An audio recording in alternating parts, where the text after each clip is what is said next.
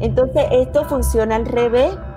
Uno busca sentirse primero feliz y luego eso detona en el que el mundo, la experiencia de la vida, como, como yo proponía con esa cancioncita, empiezas a, empiezas a sentirte bien. Esto es Nos cambiaron los muñequitos. Hoy conversamos con Paloma de Fendini y hablamos sobre la ley de la atracción y la búsqueda de nuestra felicidad. Comencemos.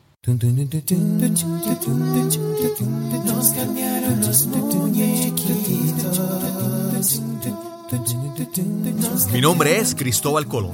Soy un comunicador, un bloguero, un podcaster. Y eso es nos cambiaron los muñequitos, porque lo único constante en la vida es el cambio. Saludos, gracias por acompañarnos en este episodio, el número 114. Hoy conversamos con Paloma de Fendini. Y este podcast tiene varios beneficios. Uno de ellos es las conversaciones que, que puedo tener y el conocimiento que compartimos en cada, en cada conversación con nuestros invitados. El segundo beneficio es uno que no es visible a la audiencia, que no se presenta, y es la manera en que conecto muchas veces con algunos invitados, la forma en que se manifiestan estas conversaciones. En el caso de, de hoy, la conversación con Paloma fue de una manera muy peculiar y hablaré sobre eso más adelante. Este episodio de hoy es traído a ustedes por la doctora Gladys Atto y su libro The Good Goodbye. Esperamos que disfrutes esta conversación con Paloma de Fendini. Saludos, bienvenidos a Nos cambiaron los muñequitos.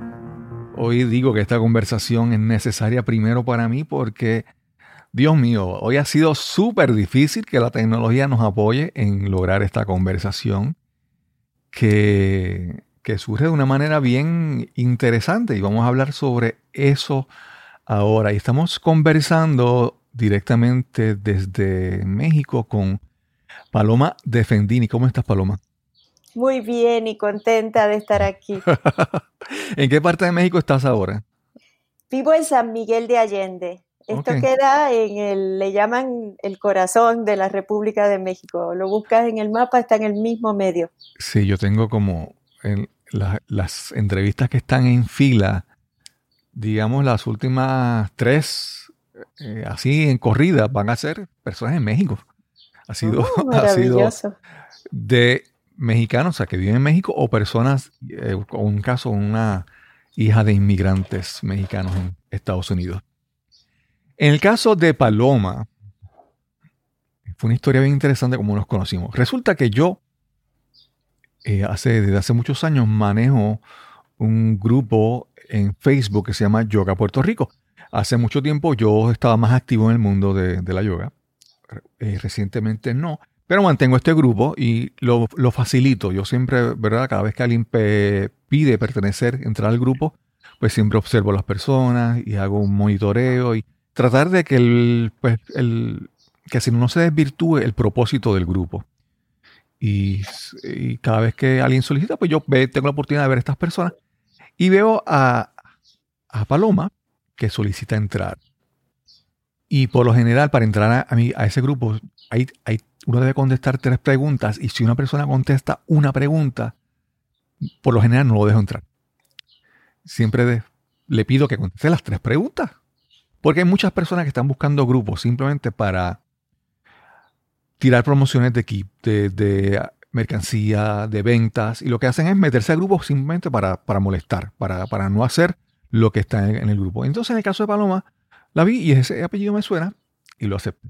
Inmediatamente que ella entra al grupo, ella publicó un video que me pareció muy interesante de una canción y hablaremos de eso en un momento, de esa canción. Y e inmediatamente me, eh, no recuerdo si me pediste amistad. La cosa es que contactamos y yo inicio esta conversación con ella preguntándole por ese apellido, de Fendini, porque es un apellido eh, raro, no es muy común. Y yo recuerdo que en mi adolescencia en mi barrio había un señor eh, de Fendini, que él era el que manejaba la, la tropa de niños escuchas de la comunidad. Y yo lo recuerdo, obviamente, muy claro, porque él era muy activo tanto en la comunidad como en la iglesia, en la parroquia. Y, comenzamos con una pregunta. Comenzamos esta conversación. Resulta que ella fue vecina en, mi barrio, asistía a la misma iglesia, estudió en un colegio donde trabajaba una prima mía, conoce a mi familia y estuvimos ahí cerca. Yo, era, yo trabajaba en un colmado en esa comunidad entregando compras a, las casas en bicicleta. Y de repente digo, wow, ¿cómo conectamos? Y de ahí surgió toda esta conversación y todas las cosas que ella hace. Y decidimos tener esta conversación y compartirla aquí. Pues mira, para mí maravilloso, maravilloso. Yo no me, rompo la cabeza tratando de explicar muchos misterios y, cosas sobrenaturales, pero en mi imaginación y en mi corazón le doy muchas gracias a mi tío. Él fue como un papá para mí. Entonces ellos me criaron, mi mamá, yo era la sexta de una familia eh, grande, habíamos, éramos seis y yo tenía seis meses cuando mi mamá le dio esclerosis múltiple. Entonces se quedó paralizada, no me pudo cuidar y las monjitas se acababan de graduar ahí, perdón, de mudar ahí, justamente frente, y, esas monjitas me recogieron a mí. Entonces, por eso yo te contaba que la que se hizo mayormente a cargo de mí, Sor Estrella, eh, ella sigue viva y está ahí, tiene 96 años, y yo cada vez que puedo, de hecho, mi hija mayor le puse estrella, estrellita por ella. Y, que yo cada vez que puedo voy ahí a la calle Lutz, a Villa Palmera, y me quedo un mes con ella, eh, porque fue mi mamá, sigue siendo mi mamá, la abuelita de mis niñas. Entonces, bueno, pues a mi tío, pues le doy gracias y a toda esta energía que yo, como te digo, no me rompo la cabeza tratando de explicarla ni estudiarla mucho. Eh, pero, pero pues sí, me siento agradecida que nos hayamos conocido de esa manera. Claro. Yo, yo siempre, la gente ahí, la gente, algunas personas dicen, no, porque no es casualidad, es una causalidad. A las personas les encanta hablar con los, con los términos que están de moda y todo eso. Yo digo, ¿sabes qué? Yo, yo, digo, yo sigo diciendo que son casualidades. ¿Sabes por qué? Porque mm, si es una casualidad, para mí más me disfruto el regalo de lo inesperado, de lo sorpresivo, de lo que, de lo que yo no esperaba. Y entonces para mí eso, aunque lo entiendo, no, no, no, sé, sé que tiene un propósito, pero me lo disfruto saber que surgió cuando yo no tuve ningún control en lo que pasaba, ¿verdad? Y muchas, y muchas cosas en mi vida han pasado así, donde yo veo las cosas que ocurren a veces como en cadena, ¿verdad? Una detrás de la otra, como, como parte de un plan que tú no diseñaste, que se va eh, revelando ante tus pasos, tú descubres que, hay como un plan mayor. Y entonces tú sientes agradecimiento porque como que alguien está manejando ese plan para ti. Y, quien, tú quieras decir que sea esa persona que maneja ese plan o que crea ese plan para ti, lo que tú quieras creer. Exactamente. Y tenemos esa libertad, tenemos la libertad de, de contar la historia como a nosotros nos funcione. Claro, claro. Es parte del respeto y la, y la imaginación, que es algo que siempre nos decían, ay, no sueñes con, pajaritos preñados o, ponte práctico. Este, las cosas se miden en puntos y palitos y cero, pero la imaginación es algo súper importante y es de cada uno y cada uno puede utilizar la imaginación de la manera que lo sienta que realmente le funciona a uno. Claro, claro. Yo, en mi caso, yo me mudé a, a Villa Palmeras. Yo, las personas que han escuchado mi podcast y conocen tal vez un poco mi historia, hablo mucho de, de, mi pueblo natal, de Yabucoa. Yo me, mudé a, a, Villa Palmeras. Aunque viajaba todo, aunque iba todos los veranos desde niño a Villa Palmeras, a la calle Laguna, yo me mudé a Villa Palmeras como en los, a los 15 años. Y entonces estuve algunos años en lo que entré a universidad y después, pues en universidad no, estaba en Mayagüez todo el tiempo en la universidad, no estaba tanto tiempo en el barrio, pero para mí me encantó vivir en Villa Palmera. Villa Palmeras es para personas que nos escuchan de otros, de otros países. Habían grandes artistas, grandes exponentes de la salsa que salieron de ese, de ese barrio, de ese sector. En, el, cementerio de, Villa Palmera está enterrado eh, Ismael Rivera, un gran exponente de la música latina, de la salsa. Y, yo recuerdo haber caminado por, por la calle y ver a, a Pellín Rodríguez, que era un gran cantante del, Gran Combo. O caminar por la calle y ver a Elcano Estremera, que era un cantante de, salsa que todavía está activo.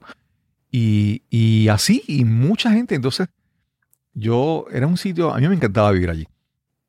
Y, pero cómo tú, vamos a hablar de, de cómo tú esa trayectoria desde, el barrio que estás ahora en México. Cuéntanos entonces qué ocurrió después. Hablaste de la, de la estrella que, te crió y háblanos un poco de cómo seguiste creciendo. Cristóbal, es, muy curioso y tiene que ver con, la, con, lo que nos llevó a conocernos, con el, el vídeo que yo quise grabar sobre yoga para niños, con la cancioncita, porque como yo te contaba, tenía yo seis meses y estas monjitas salieron a rescatarme. Así se desenvolvió mi historia. Y en la que estuvo a cargo de mí, que es Sor Estrella, pues fue maestra de, de kinder toda la vida. Era una cubana que a raíz de la revolución en Cuba salieron religiosos de allá y una orden que se llaman los salesianos, que tú los, conoces, la parroquia San Juan Bosco, ¿no? Entonces ellas llegaron ahí y estas monjitas eh, tienen la intención de ellos son los niños y se meten en barrios donde haya niños necesitados mayormente. Y entonces ellas salieron a rescatarme y Sor Estrella empieza mi relación con ella. Una amistad que ha sido el regalo más grande del que han salido muchas cualidades en mí, en mi vida con ella. Y ella fue maestra de kinder por tres generaciones, o sea que tuvo ahí los nietos de los que un día ella tuvo en kinder. Y tenía un gran encanto con los niños. Entonces esa semillita como que se me quedó a mí, ¿no? Y, más, pues más adelante en la vida sigo creciendo, eh, ella siempre estuvo cerca de mí, eh, yo fui cambiando de escenarios mientras crecía y luego de adulta, bueno, me encanta hacer yoga, me encanta estudiar la mente, estudiar, te contaba que, fui muy amiga de Muñeca Heigel, que era muy conocida allá en Puerto Rico y tuve la oportunidad de escuchar los aprendizajes, los, mensajes que ella daba, que es lo que ahora está muy de moda, que se le llama la ley de atracción. ¿Sí? Entonces, eh, tiene una relación muy importante porque ese poder del que se está hablando ahora, que le llamamos la ley de atracción, le han llamado de mil maneras, eh, si no lo metemos en una cajita, nos damos cuenta que es un poder que está en todos lados, hasta en el amor de una maestra de kinder. Cuando le enseña a los niños, yo me acuerdo una memoria que siempre he atesorado en mí, fue ese día que empezó a llover a la hora del recreo y yo le dije Tella, porque yo le, le sigo llamando Tella, es mi tellita, de que estoy bien triste porque no, se, no podemos salir a jugar en la arena.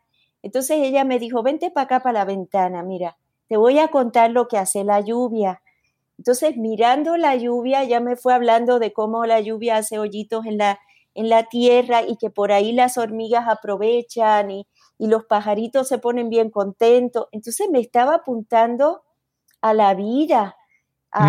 o sea, si vamos a hablar de prioridades, eso que, se nos olvida a veces que es tan poderoso y que nos, llena de, chispa, de alegría. Y ese, ese mensaje eh, yo lo he tenido atesorado, ese momento ahí al lado de esa ventana.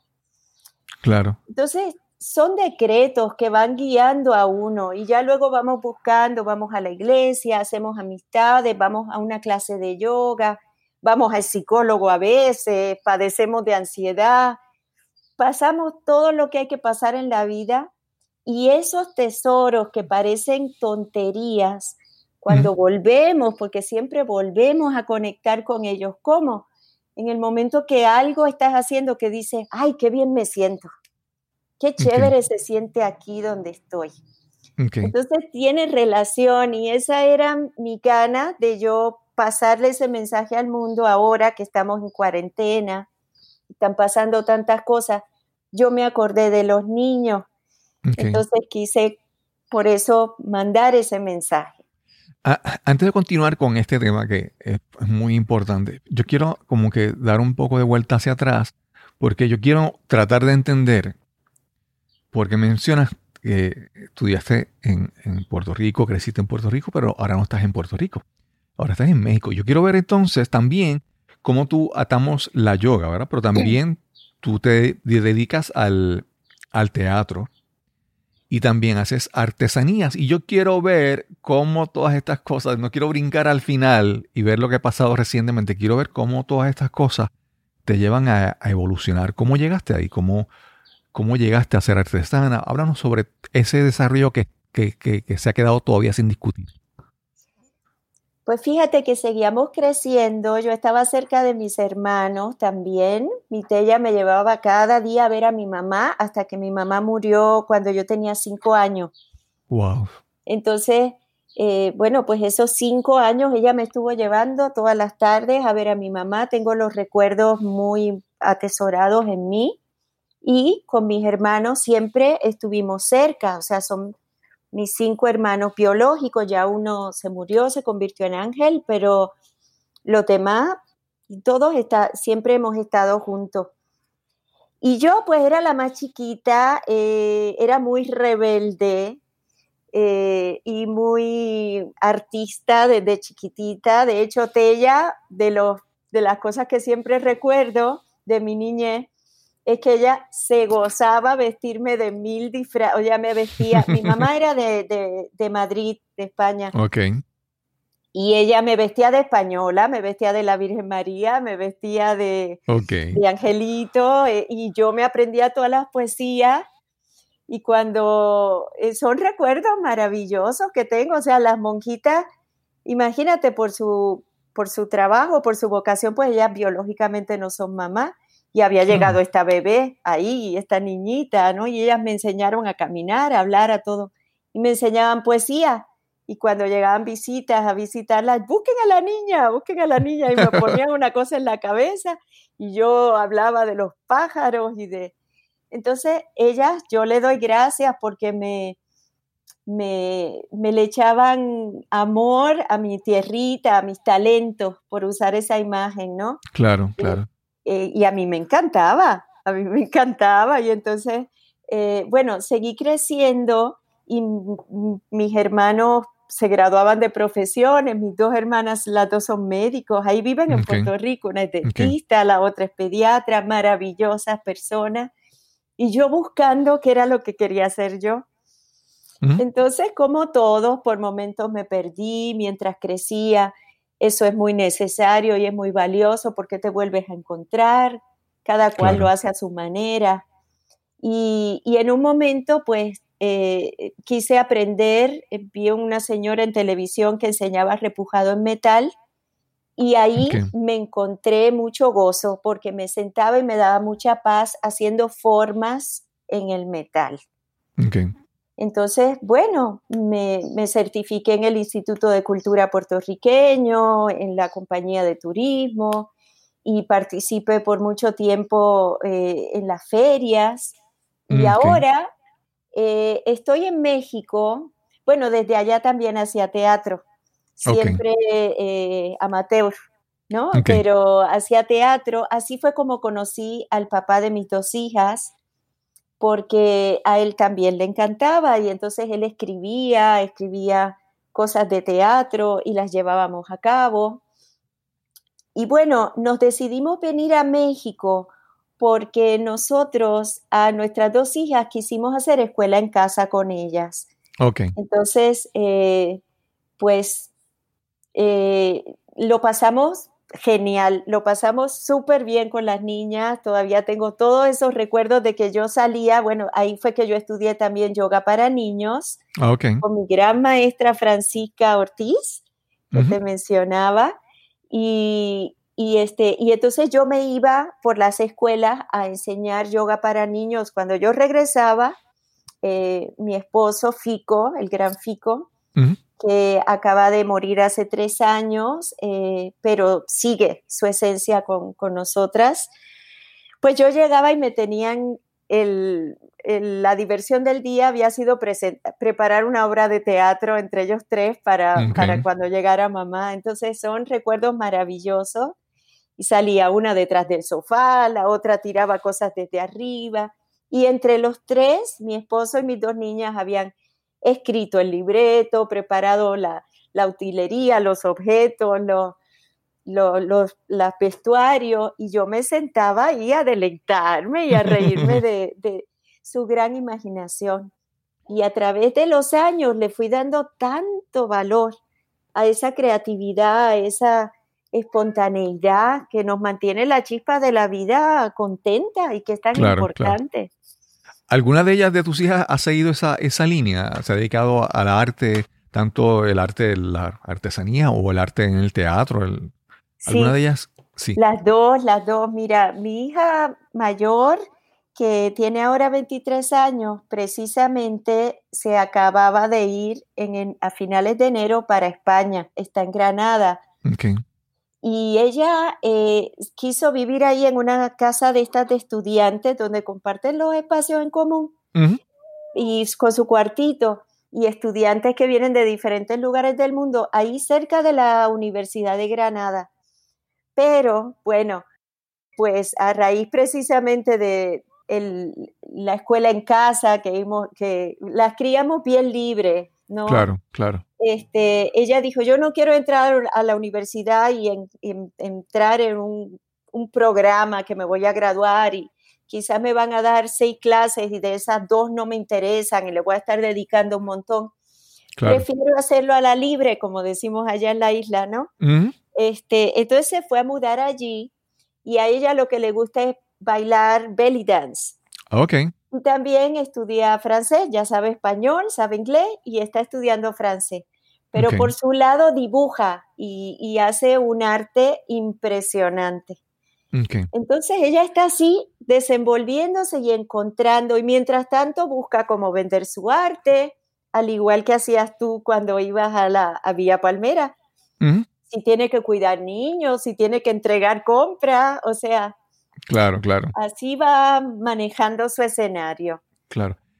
Eh, con relación a, a la yoga para niños, eh, yo, yo, por ejemplo, yo me adiestré para ser instructor de yoga, pero en varias ocasiones me pidieron eh, dar clases de yoga para niños. Yo nunca me certifiqué, pero para mí siempre era el reto de tratar de encontrar la forma en conectar con los niños y eso requiere, eh, principalmente desde mi punto de vista, requiere que uno como adulto, uno suelte un poco la forma de pensar cotidiana y trate de enfocarse eh, como un niño, pensar como un niño, para hacer algo que sea atractivo. Por ejemplo, si uno a un niño le dice, eh, te voy a, vamos a hacer esta postura y se lo digo en, nombre sánscrito, el niño para empezar se va a trabar la, se traba pronunciándolo. Entonces es como buscar entonces la, la asociación de los animales o elementos de la naturaleza para hacerlo más fácil. Y, y háblanos esa, esa experiencia, ese contraste entre niños y adultos, como, como se enfrenta a la yoga. Pues fíjate, eh, siguiendo ese mismo tema que me, lo que me habías preguntado antes, te estaba hablando de la escuela en casa. Entonces, en la experiencia de escuela en casa, eh, hicimos una como una cooperativa. Dos amigas, una de ellas tiene cinco niños, la otra dos y yo dos. Entonces ya ahí de por sí teníamos una escuelita. Eh, hacíamos yoga en casa, pero no que las nenas se sentaban en una silla yo era la grande un- con un pizarrón diciéndole qué decir. Entonces lo quisimos hacer así y escuchábamos mucho y los dejábamos ser. y, averiguar cosas en su mente y especular. Y eso es curioso porque lo voy a enlazar con la pregunta que me has hecho. A mí me tocó tener dos hijas y ahí nos damos cuenta de, lo único que es cada niño. Cada niño está escuchando lo que tú le das y se está relacionando contigo de una manera única. Entonces mi hija mayor siempre yo le llamaba la budita de la familia porque era como un Buda, muy, muy tranquila, era ese tipo de niña. Y la niña pequeña era muy parecida a mí, sigue siendo rebelde, histriónica, llena de energía. La eh, niña, la menor era la budita y la no, mayor. La mayor. Ah, ok. La mayor. Y la menor, eh, pues eh, tuvo, las dos tuvieron esta experiencia de escuela en casa y del yoga para niños con mamá. Es la menor ha encontrado mucho su, alma, su ser, ha encontrado mucha alegría en el circo. Entonces ella es una maravilla en el aro. se sube al aro y el otro día le tocó ser el personaje principal de un ballet aéreo en el teatro y entonces estaba feliz. Y ella quiere estudiar artes escénicas, canta, baila y entrega toda su alma cada vez que hay una producción desde chiquitita. Me había dicho que ella tiene 16 años, la menor. Tiene 17. A 17. Tiene 17, son Estrella y Rocío. Ok. Entonces, bueno, cuando haces yoga para niños, partes del punto de vista de que los niños, las, personas, las personas no somos una caja para que tú le metas cosas y le metas ideas. De hecho, si tratas de hacer eso, entorpeces un montón la relación con ellos porque eso ellos lo notan. Entonces ya, ya no, no hay una relación genuina donde se sientan cómodos. Eh, a mí una reflexión que me ayuda mucho es pensar, yo llevo más tiempo aquí que ellos, porque soy mayor, llegué antes. Entonces tengo algo muy valioso que ofrecerles eh, por, e, debido a eso. Pero por otro lado, ellos traen algo nuevo que yo no tengo y eso los hace muy valiosos a ellos para mí. Entonces, en, eh, una yoga para niños, aunque yo los estoy guiando a ellos, ellos me están entregando un montón. Es esa, esa sístole, diástole, que es tan importante en una relación. Y como sabemos en el yoga y en todas estas maneras que buscamos ser mejor, es muy importante dar, pero también recibir. Entonces es bien importante que ellos se sienten que tú recibes lo que ellos tienen para darte, igualito. En ese aspecto tenemos ambos la misma naturaleza, no importa si sea niño o adulto. ¿sí? Una experiencia maravillosa a raíz de lo que tú dices, o sea, en el yoga, igualito que en la iglesia, cuando íbamos a la parroquia, eh, bueno, yo me acostaba en donde la gente se arrodilla, yo me acostaba ahí, era una bebé, me pasaba por entre los bancos, ya me llamaban y me decían, siéntate tranquila. Me encantaba el momento de dar la paz, porque pues yo le daba besitos y le daba la mano a otro.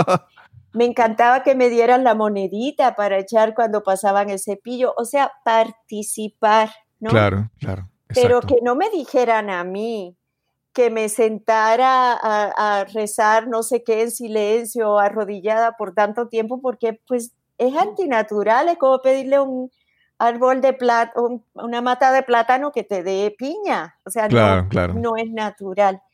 Entonces, en el yoga, pues tampoco les voy a decir a unos niños, porque yo daba yoga a niños a veces desde los tres años, hasta, hasta niños de 16 o 17 cada uno, pues, una manera diferente de, relacionarte con ellos. Unos niños de tres años, ¿cómo yo hago que entren en, ese, en esa paz? Como tú dices, no le voy a llamar ninguna palabra en sánscrito, de hecho nunca me las aprendí yo misma, me sé algunas porque son bonitas. Estás igual que yo. Exacto. Eh, yo decía, ¿cómo lo hago? Bueno, yo le fui enseñando un poquito a poco lo que conocemos como el saludo al sol. Que ponemos las manitas, que subimos, que el sol está arriba, que ahora vamos abajo, pam, pam. las, somos las serpientes, subimos y, y ya. Y más o menos se lo iba enseñando. Pero yo les preparaba como una instalación. A mí me encantó este tema, te digo, parece que la semillita de mi tella que me recogió, eso con los niños, me encantó. Entonces yo cuando tuve mis niñas, estudié Montessori, estudié Waldorf, estudié todas estas cosas, ¿no? Entonces yo les preparaba como un ambiente, con una, un tapete en el piso y ponía caracoles, arena, unas vasijitas con agua, con tierra, con aceite, eh, y, les decía, vamos a hacer el saludo al sol para poder entrar en este mundo mágico. Entonces entrábamos ahí, que era en el piso, alrededor de ese tapete, y entonces en silencio, porque era el, el, requisito para estar ahí, ellos podían agarrar los caracoles, echarle aceite, meterlos en agua, sacarlos, agarrar tierra, eh, agarrar lodo, este, eh, manipulaban. Y entonces a través de su sentido, de una experiencia sensorial, ellos estaban en silencio por, ¿qué te gusta? Cinco minutos, siete, a veces hasta diez. Y empezaba, y atrás le ponía un CD con una música de flauta, que la flauta, por ser un instrumento de viento, como que no, ayuda a respirar mejor y esos niños se calmaban y, se, se, les veía la felicidad sin yo tener que hacer nada más que dejarlos estar ahí sin zapatos, descalzos, tocando la tierra, el aceite, el agua, los caracoles, la tierra, ¿no? Y habían veces que cuando eran niñitos más grandes, que tuve una experiencia maravillosa con mi gran amigo Rocco, que todavía ahí vive en la isla. Hace tiempo no hablo con él, pero ya debe tener como 14 años. Y Rocco tendría 6 años para ese tiempo. Él, eh, yo sí les pedí a los 6 años que cerraran los ojos un minuto y que miraran. Decía, van a ver cosas, pueden que, puede que vean colores, puede que vean, yo qué sé, ustedes ya luego me van a decir qué ven. Y, entonces hacen silencio para ver qué escuchan también. Duraba un minuto la experiencia, pero cuando Rocco, eh, eh, ya luego le dije, cuéntame qué experimentaste. Y a mí nunca se me va a olvidar lo que Rocco me contestó. Me dijo, yo me asusté. Le digo, pero ¿por qué te asustaste, Rocco? Dice, porque yo vi que yo no terminaba que yo no sabía dónde acababa yo. Como que se me mezclaba todo, como con todo lo que existe. Yo no sabía dónde terminaba yo y dónde empezaba lo demás. Wow. Entonces yo dije, ¿qué? Y tú sin palabras. Maravilla, qué maravilla. claro. Hacemos una pausa y regresamos inmediatamente a nuestra conversación con Paloma Defendini. A medida que pasamos por este tiempo de cambio global, es posible que experimentes una incesante conversación mental que te mantiene despierto en las noches mientras imaginas los peores escenarios que podrían suceder si esta economía no mejora. Puede que tengas pesadillas sobre perder trágicamente a tu hijo o a tu padre por COVID. O de repente tienes recuerdos de la ruptura con tu pareja de la universidad. Estas situaciones están todas relacionadas y pueden ser signos del dolor, del duelo experimentas en este momento. No se habla abiertamente del duelo en medio de todas las noticias de esta pandemia, pero este juega un papel importante en el trasfondo de tu experiencia, donde todo lo que forma tu base de seguridad se ha puesto en duda. Como psicóloga clínica especializada en el tratamiento de clientes con dolor, duelo y trauma, la doctora Gladys Atto conoce de primera mano el impacto que el dolor tiene en todos nosotros en tiempos de cambio. Y su libro, The Good Goodbye, How to Navigate Change and Loss in Life, Love and Work, te proporciona un plan directo basado en la psicología a través de las historias compartidas de personas que navegan grandes cambios. Este libro te ayuda a adaptarte y evolucionar exitosamente con cualquier pérdida o cambio. A navegar los tiempos de cambio sin ser frenado por el arrepentimiento o la culpa. A transformar el temor y la excepción por la pérdida en aceptación y gratitud por un nuevo capítulo. A descubrir claridad de propósito para aquellas partes de tu vida que se sienten fuera de control.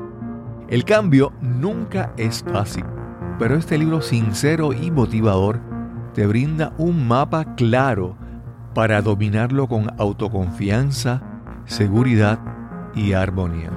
The Good Goodbye te permitirá liberar el viejo dolor, aceptar nuevas experiencias y crear la increíble vida que mereces, incluso en una pandemia.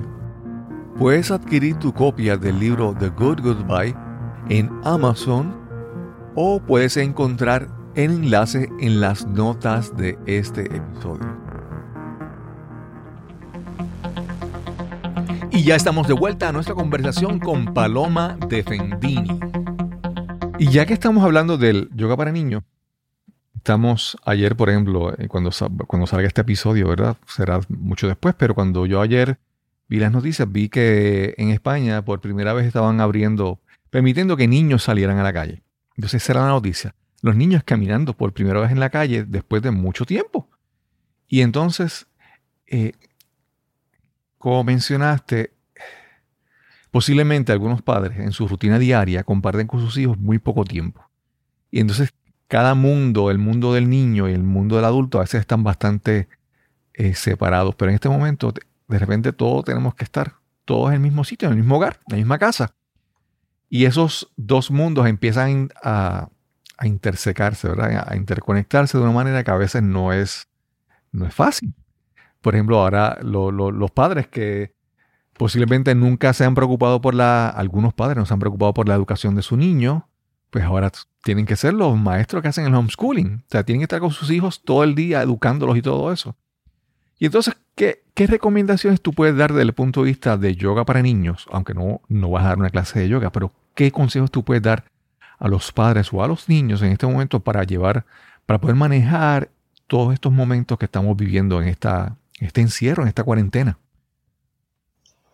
Mira, de todo lo que a mí se me pueda ocurrir, porque ya hablamos de actividades, de cosas que puedes planear, pero de todo lo que a mí se me puede ocurrir, que es lo que yo quise pasar como mensaje, regalar en ese vídeo que yo hice, revisar nuestras prioridades, Cristóbal, revisarlas porque se nos, se nos voltean al revés, a, los, a nosotros los, los adultos, y entonces los niños, pues ellos expresan la disfunción que podemos tener nosotros. Claro, claro. Nos dejamos llevar por un montón de presiones de afuera, muchas veces por la imagen, muchas veces por el miedo, por estar preparados al futuro, al próximo día, a lo que tenemos de compra. Y se nos voltean las prioridades y lo más importante, la que yo pon, trato cada día de poner número uno, es sentirme bien. Claro. Es sentirme bien. Si yo tengo ganas de hacer pancakes y me falta, tengo, no tengo leche, y meterme en el supermercado a comprar leche va a ser hacer una fila súper grande, decirle al niño estate quieto, este, yo misma estar en el teléfono porque estoy pendiente, o sea, regresar al presente y decir, si hago los pancakes sin leche, son lo que llaman los franceses una crepa. Claro. Lo hacen con agua y van a quedar ricos. O sea, ponte creativo y si puedes, porque te llega, que lo más seguro, si te sientes bien, te van a llegar, porque allí está la magia esta. De repente te encuentras a lo mejor alguien en la calle que dice, estoy vendiendo nueces, ay, terminas echándole nueces a los pancakes otro te, o sea, te aparecen las cosas, pero no, te, no nos obsesionemos con las presiones de afuera. O sea, lo más, lo que debe de estar número uno, y por eso yo considero ese, eso que yo quise pasar para adelante con ese vídeo, es para los niños, pero realmente a mí como adulta me estaba ayudando un montón cantar esa canción. Claro, claro, sí. Saber que mis células están bien, saber que, que hay un universo de inteligencia infinita que siempre nos está apoyando, pero la, lo que hace que fluya o que no fluya, que es lo que debe ser número uno, es nosotros buscar sentirnos bien, porque cuando no nos sentimos bien, que estamos todos estresados, las oportunidades, la alegría, todo eso se nos pasa por aquí y ni siquiera lo vemos. Y muchas veces sentirnos bien no depende de lo que ocurre afuera, sino es la decisión de nosotros a cómo reaccionamos, ¿verdad? Como lo que mencionamos, lo que mencionaste del, pancake. A veces uno, uno de repente, eh, te voy a dar un ejemplo. Mira, a veces me pasa que estoy viendo televisión y ponen un anuncio de, de pizza, por ejemplo. Y se te ponen este, este, esta imagen de ese, del pedazo de pizza cuando lo sacan y el queso. Y entonces te apelan a tus sentidos, ¿verdad? Y tú terminas acá como que yo quiero pizza. Pero, por ejemplo, si en ese momento tú te aferras a ese deseo de querer pizza, eh, por ejemplo, en, en Puerto Rico estamos en toque de queda, no puedes decir ahora voy a tal sitio y voy a conseguir pizza, ¿verdad? Y entonces es de, de repente entender que ese deseo de yo comer pizza no fue que yo lo decidí, fue algún estímulo y como yo reaccioné a él y digo, wow, me gustaría comer pizza. Cuando salga aquí comeré pizza, pero ahora mismo no lo voy a hacer. Estamos hablando ahora de, que muchas veces esos, esas ansias, esos, en Puerto Rico decimos esos antojos de algunas cosas, eh, si, no, si no sabemos reconocer eh, esas, nuestros pensamientos y de dónde vienen, las cosas que queremos, de dónde vienen, vamos a ser esclavos de esos pensamientos, vamos a decirlo de esa manera, ¿verdad? Como por ejemplo, yo quiero pancakes y los quiero de esta manera, pero si, y si uno se puede comer pancakes y lo que se puede comer es un revoltillo. Es ver cómo muchas veces nuestros pensamientos, si no los, si reaccionamos a ellos, si les prestamos mucha atención, si no los controlamos, los van a hacer sentir, vamos a decir, miserables, no nos hacen sentir bien. Y por eso te digo que sentirnos bien es una, una decisión. Es una decisión y, es mucho más fácil de lo que lo hemos hecho. Muchas veces escuchamos esto de amor incondicional y, nos creemos que es algo como tipo telenovela o como sí, algo mágico. Que, que, nos hagan sufrir y mientras más nos hacen sufrir, más los amamos. No tiene que ver nada con eso. Eh, podemos quizás plantearnos que el amor incondicional quiere decir eso mismo, buscar sentirnos bien, pase lo que pase. Exacto. Eh, la inteligencia, más que nos den una A o nos den un, nos reconozca el mundo o que ay, a nuestros niños le pusieron siete medallas y por eso yo voy a sentirme mejor madre que otro. No, el, si yo cada día busco la manera creativa incondicionalmente con la pizza o sin la pizza, de sentirme bien. Y que y con ese ejemplo mi niño está aprendiendo. Además yo lo apoyo también, porque es, que es un mensaje demasiado importante. Yo diría que el más importante de, de ahí pueden salir todos los éxitos que podamos soñar. Pero el mejor éxito que podemos tener es saber la maestría eh, dedicarnos a aprender cómo yo me siento bien, dónde yo esté con lo que tengo. Si los reyes me trajeron un regalo o me trajeron 10, cómo apreciar eso, cómo estar contento, cómo divertirme, eh, cómo hacer los pancakes sin, sin, leche, si no hay leche, y sentarme a comérmelo reí, riéndome. Y curiosamente, que por eso yo te hablaba de muñeca Hegel, de la ley de atracción, Exacto. de todo esto que vamos estudiando. Curiosamente, ahora estamos viviendo un momento donde la ciencia se une con eso que nos hablaba Jesús, nos hablaba el Buda, nos hablaban mil otros maestros, eh, y es que la ciencia está empezando a observar que cuando tú entras en esa frecuencia, porque es una frecuencia que tú emites, las emociones son vibraciones que uno emite. Eh, eh, cuando uno conecta con esa vibración de tranquilidad, empiezan a aparecer otras cosas parecidas que combinan por decir así, con esa tranquilidad y esa creatividad que tú tienes, porque es como cuando, ¿te acuerdas de esos radios transistores, los que escuchaban los señores que oían las carreras de caballo? Exacto. sí, este, y tú mismo que manejas todos estos aparatos de transmisión, eh, son frecuencias. Entonces, es como si tú pones eh, el radio en una frecuencia del número 29.8 y quieres escuchar el programa que están dando en el otro número, no lo vas a escuchar. Claro. O sea, las frecuencias y la ciencia estudia esto ahora mismo, que no es una cosa maravillosa este tiempo que estamos viviendo donde se está uniendo la espiritualidad y la ciencia. Y entonces el punto que estamos empezando a ver súper probado, es la cosa más sencilla del mundo, porque se trata de sentirnos bien, de buscar sentirnos en paz. Entonces, eso es, lo que yo, le, si tú me pidieras un consejo, es lo que me sale del corazón, recordarle a los papás, recordarle a ellos que sean guardianes de sentirse bien, que no dejen que no dejen que un pensamiento o una llamada de alguien que diga, mira, me tienes que buscar, yo qué sé, la cosa más complicada del mundo, porque sin eso yo no puedo ser feliz. Diga, espérate un momento, estoy con mis hijos, este, trata de tú hacer los pancakes y la leche, no me voy a meter en un súper, hacer una fila de 30, acaban de salir a la calle estos niños, ¿no? Entonces, cantar canción, o sea, esta cuarentena ha sido un gran maestro, si lo venimos a ver, de creatividad.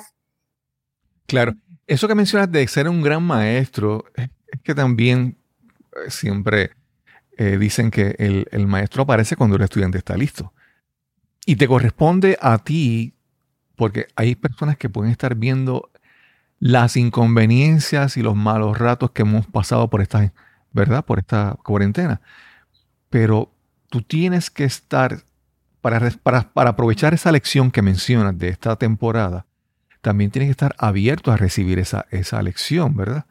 Eh, mencionabas, hemos hablado de las casualidades, comenzamos hablando de todo eso, pero ¿cuántas veces en tu vida posiblemente han pasado frente a ti situaciones o circunstancias apropiadas para que unas cosas ocurrieran, pero tú no estabas alerta o tú no estabas con los ojos abiertos para ver lo que pasaba dentro de ti.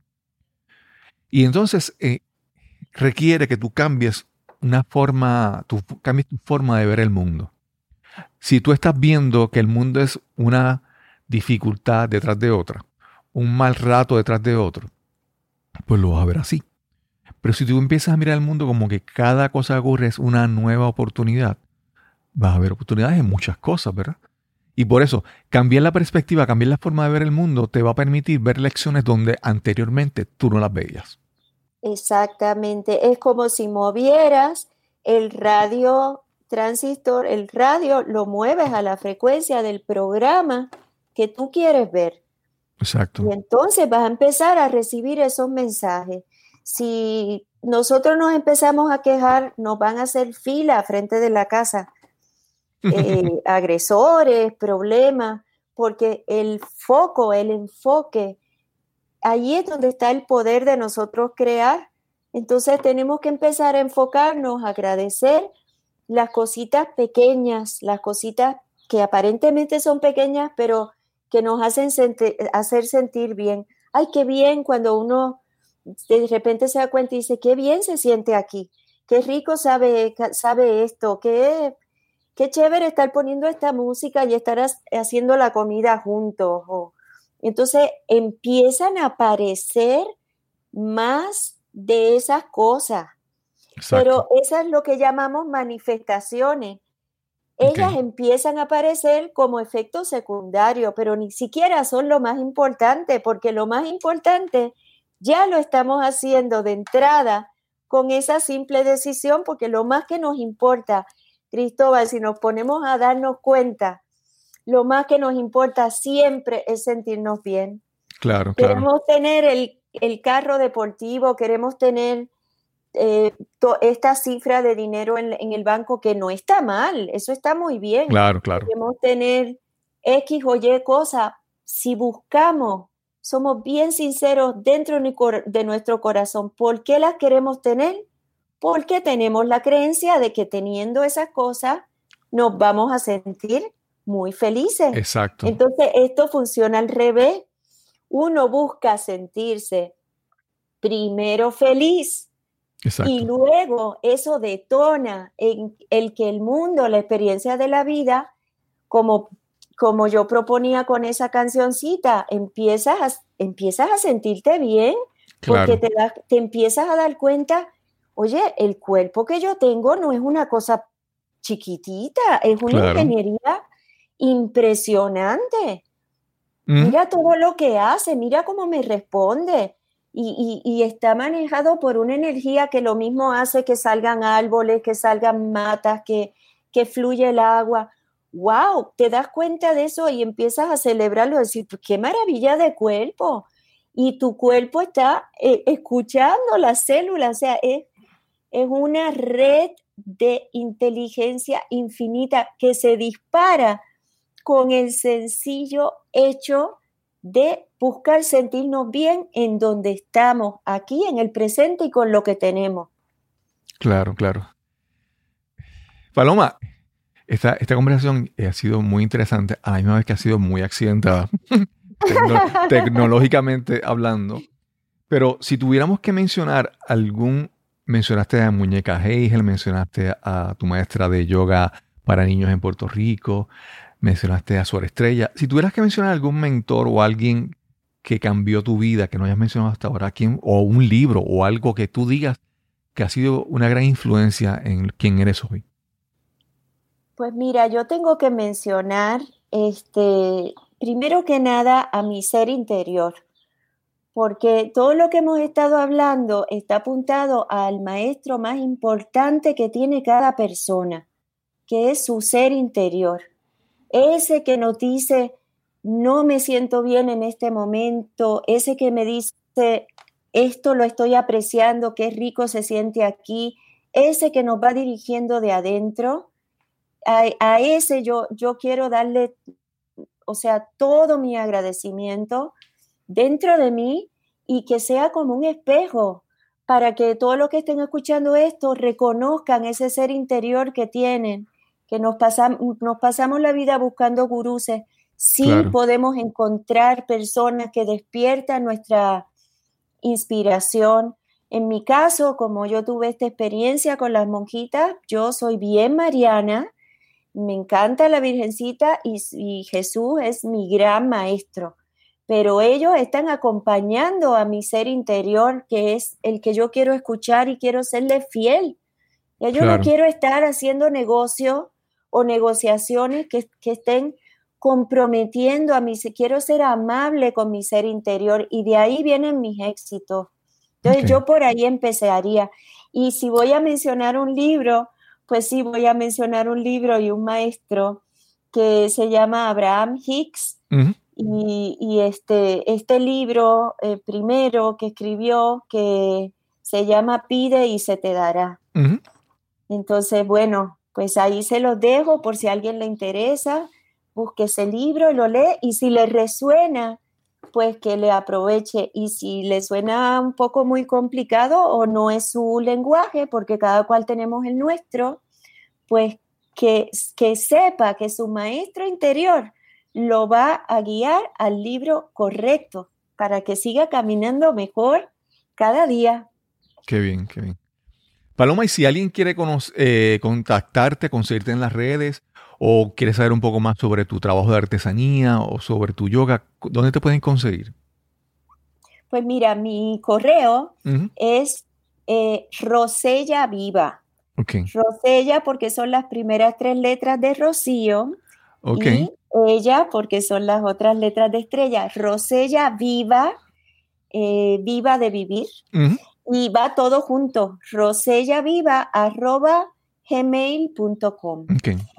y, por otro lado, pues eh, igual que nos conocimos nosotros a través de Facebook, Paloma de Fendini, donde yo presenté este vídeo que, me da mucha alegría que lo haya recibido tanta gente, con, les haya hablado a su corazón. Qué bueno. Qué bien, qué bien. Es una canción, ese video tiene una canción muy pegajosa.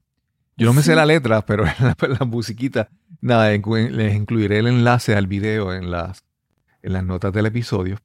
Y, y Paloma, gracias por esta conversación que ha sido, ha sido un reto. Necesitaba conversar así para calmarme después de todo lo que había, lo que ha acontecido. Pero de eso se trata, ¿verdad? Reconocer. Hemos aprendido a hacer los pancakes sin leche, sin huevo, pero han salido muy ricos. Sí. Yo siempre recuerdo un libro que hace muchos años leí. Era de Scott Peck y su libro en inglés se llama The Road Less Traveled. Y en una de sus traducciones recuerdo que le llamaban la, nueva psicología del amor, que no se parece nada al título de inglés a español, pero eso es otra cosa.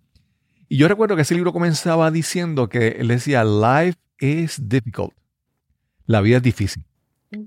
Pero tan pronto tú aceptas ese hecho que la vida es difícil, ya de repente no importa. Después que tú aceptas que tú sabes que la vida va a venir con situaciones y con con circunstancias que no necesariamente siempre son favorables para ti, después que tú aceptas eso, ya no importa. Claro. Porque, cuando hablamos, cuando hablamos hace un momento, la, opción es sentirse bien. Esa es la, alternativa. No importa lo que pase, tratar de sentirnos bien. Y es una decisión. Es una decisión. Y permitir saber que el otro está caminando su mismo camino, el que lo que busca es lo mismo que tú, sentirse bien. Claro, claro. Claro. Bueno, sin eh, Paloma, gracias por esta conversación. Esperamos que las personas que hayan escuchado esta, esta conversación también se le hayan obtenido mucho beneficio, como nosotros. También te doy las gracias a ti, Cristóbal. Ha sido un gran regalo para mí y te mando un súper abrazo desde acá. Bueno, y sin más que añadir, nos encontraremos entonces en el próximo episodio de Nos cambiaron los muñequitos. Hasta la próxima. Hasta la próxima, gracias. Quiero agradecer a Paloma Defendini por esta interesante conversación y lo más interesante fue las circunstancias que nos llevaron a que conectáramos, a que nos encontráramos y pudiéramos conversar aquí para que tú también te beneficies de su conocimiento. También quiero agradecer a mi amiga la doctora Gladys Ato por el auspicio de este episodio con su libro The Good Goodbye. Recuerda que si disfrutaste este episodio, por favor, compártelo en las redes sociales. Si no estás suscrito aún y disfrutas de este episodio, por favor, suscríbete en cualquier plataforma de podcast donde tú escuches contenido de audio. Y si quieres dejarnos algún comentario, alguna observación, alguna sugerencia, recuerda escribirnos al correo electrónico info arroba cristobalcolón.net info arroba. Y sin más que añadir, nos encontraremos entonces en el próximo episodio de Nos cambiaron los muñequitos. Hasta la próxima.